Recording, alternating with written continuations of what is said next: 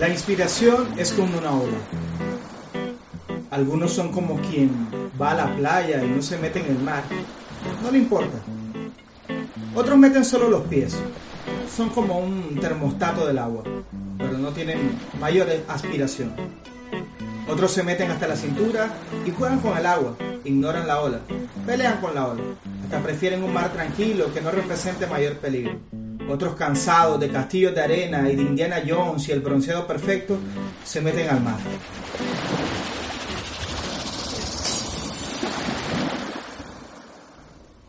Estos no quieren jueguitos de orilla y van más allá.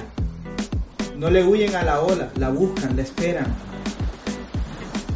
No para surfearla, no para dominarla, no para alardearla. Esperan la ola para que lo golpee, para que lo desestabilice y se dejan arrastrar por la corriente. Ya no importa por dónde entraste al mar y por dónde saldrás. Lo único que importa es esperar hasta encontrar la ola.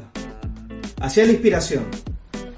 Unos inventan por inventar, por un contrato, otros por fama, y hasta hacen laboratorios de olas, pero están secos, no están mojados, están ilesos, limpios. Describen una ola que jamás los ha golpeado. Para mí, para mí la ola es Dios. Prefiero esperarlo que crear por crear. Es más lento, quizá no es tan comercial, pero es real.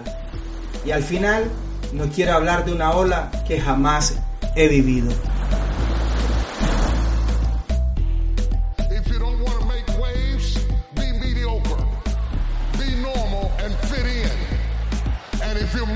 Concerned about people than you are God, then neutralize everything He put in you. Just fit in with everybody else. Dress like them, walk like them, act like them, eat like them, go where they go, think like they think, do what they do. And once you neutralize your uniqueness, you don't need courage. It takes courage to be different. It takes courage to go where you've never gone before. For some of you, it took